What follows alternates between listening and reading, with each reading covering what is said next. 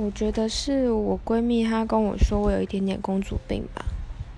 就是我们之前去韩国的时候，因为我不太了解韩国那边的路线，第一次去，然后想说她有去过，就都放给她去找。她在找路线的时候，我就在划手机啊，或者是东看看西看看，就是没有帮她找。然后也有一抱怨一些什么行路线太远啊，或是。预算不够啊之类的，然后他回来是过了很久，别的朋友就是在中间当和解的，才我才知道这件事情，